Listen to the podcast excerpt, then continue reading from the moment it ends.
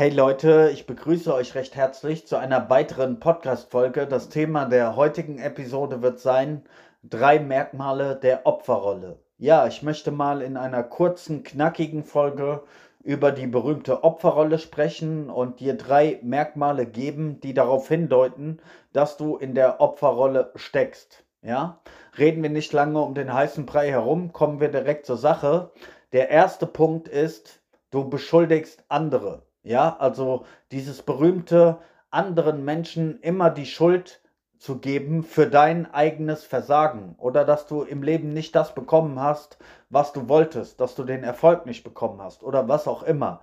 Also sprich, du willst immer die anderen dafür beschuldigen, warum es dir schlecht geht oder du machst halt diesen Gossip Talk, ja, du urteilst und lästerst und bewertest andere negativ, um sie schlecht dastehen zu lassen. Ja, vor allem Leute, die im Leben mehr erreicht haben, besser aussehen, was auch immer. Gerade das sind oftmals äh, Triggerpunkte für die Menschen, wo sie dann gerne über die anderen herziehen, weil sie sich in dem Moment minderwertig fühlen. Ja, wenn du jemanden siehst, der gut aussieht, der viel Geld verdient, ein geiles Leben hat, einen geilen Ferrari fährt oder was auch immer, gerade auf solche Leute schießen andere gerne oder wollen sie fallen sehen, weil sie sich so minderwertig fühlen diesen Menschen gegenüber, weil sie wissen, sie haben nicht die Power, das Gleiche zu erreichen. Und deshalb, ähm, ja, sind sie neidisch, eifersüchtig und schießen dementsprechend gegen die anderen, aber immer so aus einer, ja, aus einer Opferrolle heraus, nicht aus einer starken Position. Ein Mensch, der selbst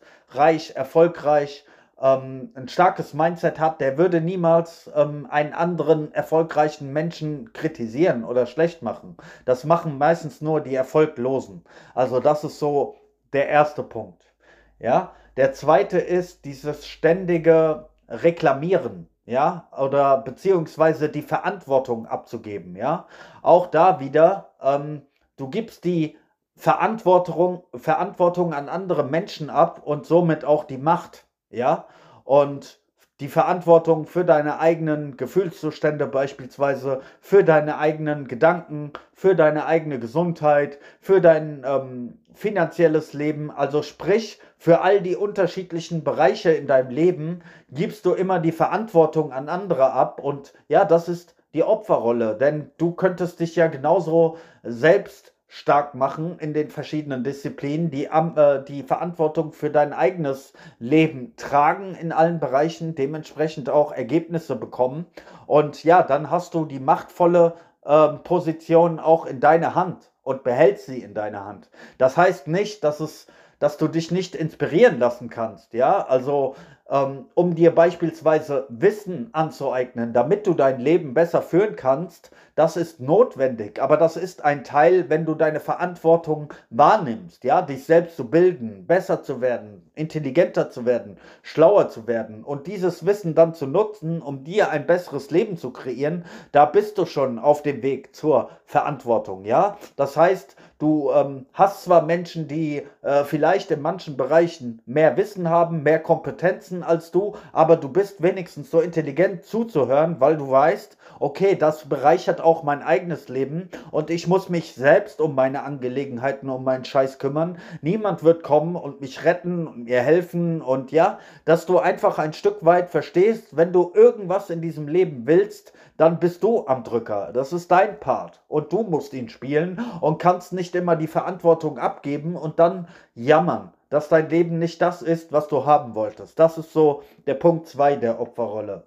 Und der dritte Punkt, auch ein, ein sehr wichtiger, ist Rechtfertigung. Ja, also wenn du dich ständig rechtfertigst für die, für die Person, die du bist oder für das, was du tust, wenn du immer das Gefühl hast, ähm, dass du dich erklären musst und rechtfertigen musst und ja, ähm, anderen erklären musst, warum du so bist, wie du bist, warum du das tust, was du tust, das ist auch eine, eine Opfermentalität. Ja, das ist kein selbstbewusstes Vorangehen. Du hast deinen Weg, du hast genug Wissen, du hast genug Eier in der Hose oder als, als Frau äh, genug Weiblichkeit in dir, um in deinem Leben selbstbewusst nach vorne zu gehen. Und dann schuldest du niemanden eine Erklärung, warum du so bist, warum du gewisse Dinge tust. Ja, du musst dich nicht ständig vor anderen rechtfertigen. Du hast deinen Weg, die anderen haben ihren Weg. Das ist auch eine Opferrolle. Ja, wenn man sich ständig bei anderen beliebt machen möchte und jedem gefallen möchte und sich immer erklären möchte, möchte und immer rechtfertigen möchte, um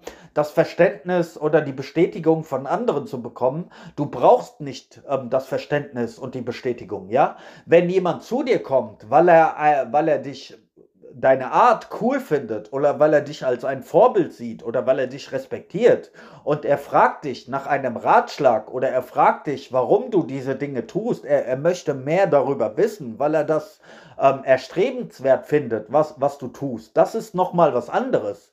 Solchen Menschen kannst du natürlich gerne weiterhelfen und, und einen Ratschlag geben und sozusagen von warmer Hand zu warmer Hand, weil sie wirklich ein, ein Interesse haben und dann erklärst du ihnen die Gründe, deine Beweggründe, warum du die Dinge so tust, wie du tust. Aber du musst dich doch nicht vor jedem Hinz und Kunz, vor jedem Otto Normalbürger da draußen, musst du dich doch nicht rechtfertigen und erzählen, warum, warum du so bist, wie du bist. Du wirst schon deine Gründe dafür haben und andere werden ihre Gründe dafür haben. Das juckt dich in der Regel auch nicht, weil du so viel zu tun hast, dein eigenes Leben voranzubringen, dass du dich nicht ständig um, um andere Menschen kümmern kannst. Also das ist auch immer so eine typische Opferrolle, wenn Leute sich immer, ja, das Gefühl haben, so erklären, rechtfertigen zu müssen, beziehungsweise wenn sie zu viel ihr, ihre Augen auf dem Leben der anderen haben und zu viel Zeit sich mit dem Leben der anderen zu beschäftigen, ja, dann ähm, treiben sie ihre anderen Dinge nicht voran. Das ist auch ein Punkt, der gehört jetzt nicht zu meinem Drei-Punkte- Punkteplan. Aber das ist auch ein, ein Punkt, den du prinzipiell mal verstehen solltest. Ähm, beispielsweise ein Fußballspiel. Ja, Du, du, es findet ein Fußballspiel statt und du hast das Stadion drumrum, ja, dann hast du diese 22 Akteure auf dem Spielfeld, die spielen, das sind die Player, das sind die Macher, ja, die tragen den Kampf sozusagen aus. Die zwei Mannschaften kämpfen gegeneinander und bringen Leistung. Und die ganzen Leute, die da auf der Tribüne ringsrum sitzen und Beifall klatschen oder toben oder jubeln, wenn ein Tor fällt, das sind die Zuschauer. Ja, das heißt, du hast in dieser Welt immer entweder du kreierst etwas oder du bist ein Konsument. Entweder du tust etwas oder du schaust nur zu. Ja, und in der, in der Konsumentenrolle bist du eigentlich prinzipiell immer, ja, in der, in der passiven Rolle natürlich, ja, ähm, weil du bist immer derjenige, der nur zuschaut und du kannst eine Meinung dazu haben und dieses und jenes, aber es juckt nicht, ja. Ähm, das ist der große, große Unterschied, ja. Beispiel am Fußball und das klingt jetzt hart, aber all diese Player da unten, die auf dem Feld sind, diese jungen Männer, die ihr Spiel spielen, die ihr Ding machen, die fit sind, die Training machen, etc., das sind alles Multimillionäre.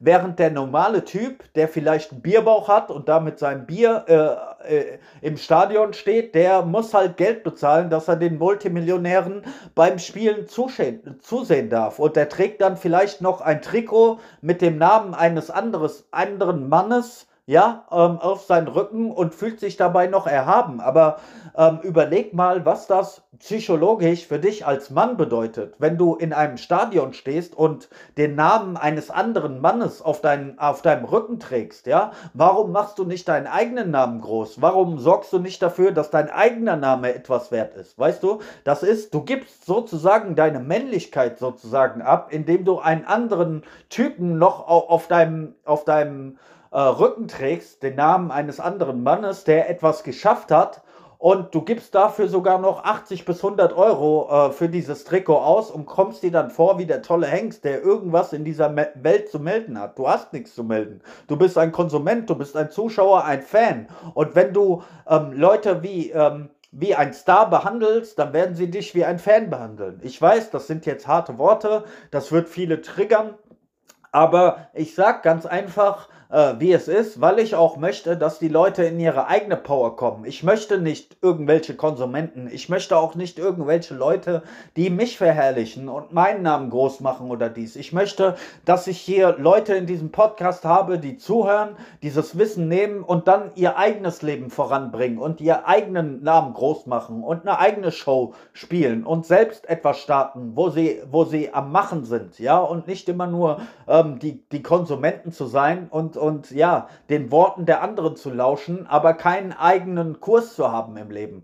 Ja, das ist, das ist der Unterschied. Ähm, ob du, ob du einen Weg hast, deinen eigenen Weg findest, deine eigenen Werte setzt, das, was du für richtig hältst, das, was in dir ist, ähm, oder ob du ständig dir nur von anderen dein Leben diktieren lässt. Das ist ein großer Unterschied zwischen einem Macher und einem Opfer. Ein Opfer lässt sich immer von anderen durch das Leben navigieren und von anderen sagen, was richtig und falsch ist, was er zu tun, zu lassen hat und er folgt nicht seinen eigenen Eiern, sein, seinem eigenen Weg sozusagen, ja. So viel für heute von mir. Ich wünsche dir einen schönen Tag. Peace.